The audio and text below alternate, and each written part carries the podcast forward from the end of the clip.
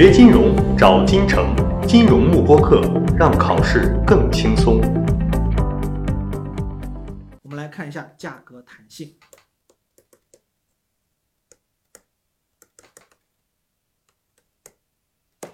好，那我们来讲的是叫什么呢？需求价格弹性啊，它是 price is elasticity of demand 啊，是需求价格弹性。既然它叫需求价格弹性，那么它衡量的是什么呢？它衡量的就是说我的这样的一个产品的价格变化所导致的我对于需求量的这样的一个变化的影响啊。那么也就是说什么呢？也就是说，我现在衡量的是一个敏感程度。什么敏感程度呢？由于我价格变化所带来的一个需求量的一个变化的这样的一个敏感程度，也就需求量对于价格的敏感程度，那么就叫做需求价格弹性啊，价格弹性。首先，所以这是它的一个定义。那么它的公式呢？哎，就是放在这里了啊。那么一般呢，我们用 E D 来进行表示啊，E D 来进行表示。那么他说的是什么？你看它的公式这一块来看的话，是不是就是？我 X 产品的一个价格变化百分比所带来的 X 产品的一个需求量的变化百分比啊，所以是不是就是我的需求量对于价格的一个敏感程度了，对吧？如果 ED 越大，说明是不是越敏感啊？对吧？那么反过来，如果这个需求价格弹性越小，那么就是越不敏感。那么我们还是要知道啊，谁跟到底是谁对谁的敏感程度？这个一定要理解。OK，好，那么这是我们这样一个公式。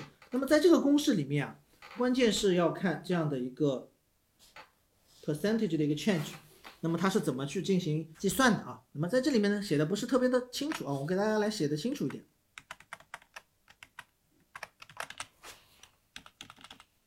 好，那我们来看一下啊。就是说，我们现在是不是要想算一下这个价格的变化百分比所带来的一个需求量的变化百分比啊，对吧？好，那么现在他说了，我想算一下这个价格的变化百分比，X 产品的价格变化百分比，它怎么算的呢？那一般来讲，只要是价格变化百分比，是不是相当于我只要 P 一减 P 零除以 P 零，是不是就可以了？是不是这样算的？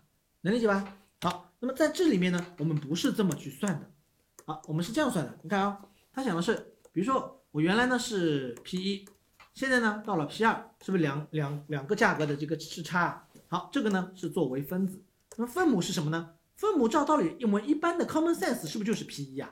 但是这里不是啊，所以我把这里擦一下，它不是 P 一了，它是 P 一加上 P 二的一个怎么样呢？哎，一个算术平均数啊，算术平均数。好，那么这是用用来我们计算这个价格的变化百分比。好，那么这个时候呢，如何去计算这个？x 上面那个需求的一个量呢，也是一样的道理。需求量的变化，一般来讲，我们是不是 q 二减去 q 一作为分子，下面除以 q 一，是不是就是我的需求量的变化百分比啦？但是它和我们上面的价格变化百分比一样，它也是要加上一个 q 二再除以二，也是要算一个这两个需求量之间的一个算术平均数作为它的一个分母，OK 吧？好，所以这个两个点比较的特殊啊，比较特殊，我给大家。稍微圈一下就可以了，好吧？所以这两个分母计算时呢，计算的时候呢，大家稍微注意一下啊。好，那么其实这就是我们的这个这个需求价格弹性的一个定义和一个计算公式，注意这里面都要掌握的啊。你要知道定义讲的是什么，然后呢，要知道它的计算是怎么算的啊。然后呢，他会给大家一张图啊。那么这张图的这个横轴和纵轴千万不要搞错了。纵轴是我们的价格，横轴是我们的需求量。那纵轴是我们的 P，纵轴呢是 Q，啊，这个千万不要搞错了啊，千万不要搞错了，因为这里面很容易大家会认为我不是 P 给 Q 造成的影响吗？那为什么 P 放在这个纵轴上面，这个 Q 放在这个横轴上面呢？是不是对于我们这样的一个需求的一个函数来讲的话，啊，需求曲线和供给曲线来讲的话？它是不是 P 就是我们的这个因变量，Q 就是我们的自变量，对吧？它就比如说 A 减 B 的一个 Q，就这么写的啊。这个就是我们的这个需求的需求函数啊，需求曲线啊，需求曲线，好吧？所以呢，P 就相当于是因变量了，Q 就变成自变量了，它就这么样的一个习惯啊。好，就看着相对比较别扭一些啊，但是就稍微大家记住一下就好了，因为它是跟需求曲线和是一样的。OK，好，然后我们来看这张图，这张图呢，它给到大家两个情况啊，一个情况呢是哎相对比较平缓的，一个呢是相对比较陡峭的。那么哪一个弹性更大呢？其实大家画一张画自己画一下就知道了啊。现在我们需求价格弹性不就是需求的这个产品，这个产品的价格给这个需求量带来的一个变化嘛？好，假设现在这个产品的价格呢，哎，从这一点下降到了这一点，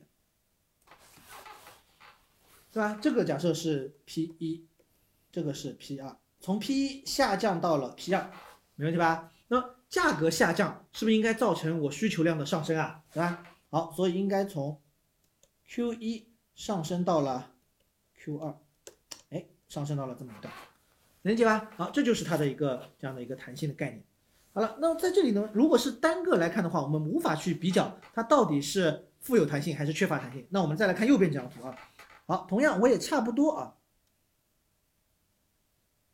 也是从 P 一下降到了 P 二，那么需求量是不是应该是上升的？从 Q 一上升到了 Q 二。